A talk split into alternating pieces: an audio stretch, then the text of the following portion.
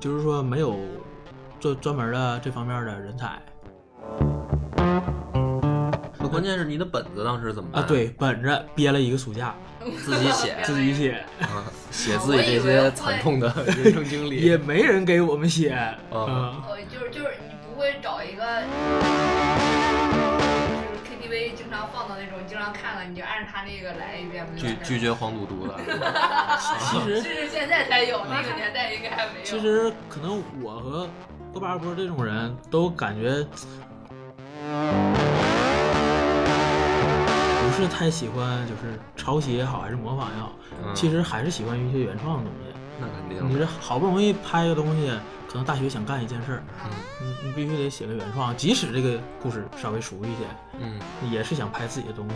嗯，但是啊、那有一个设计的，涉及到什么画面儿啊，然后什么黄金分割点啊，啊这些东西不得学吗？嗯这个就是说，我当时只写了故事，当然还没定这个谁来当摄摄影摄像。就哎哪个镜头，然后怎么对拍，然后，那些我全都没有考虑过。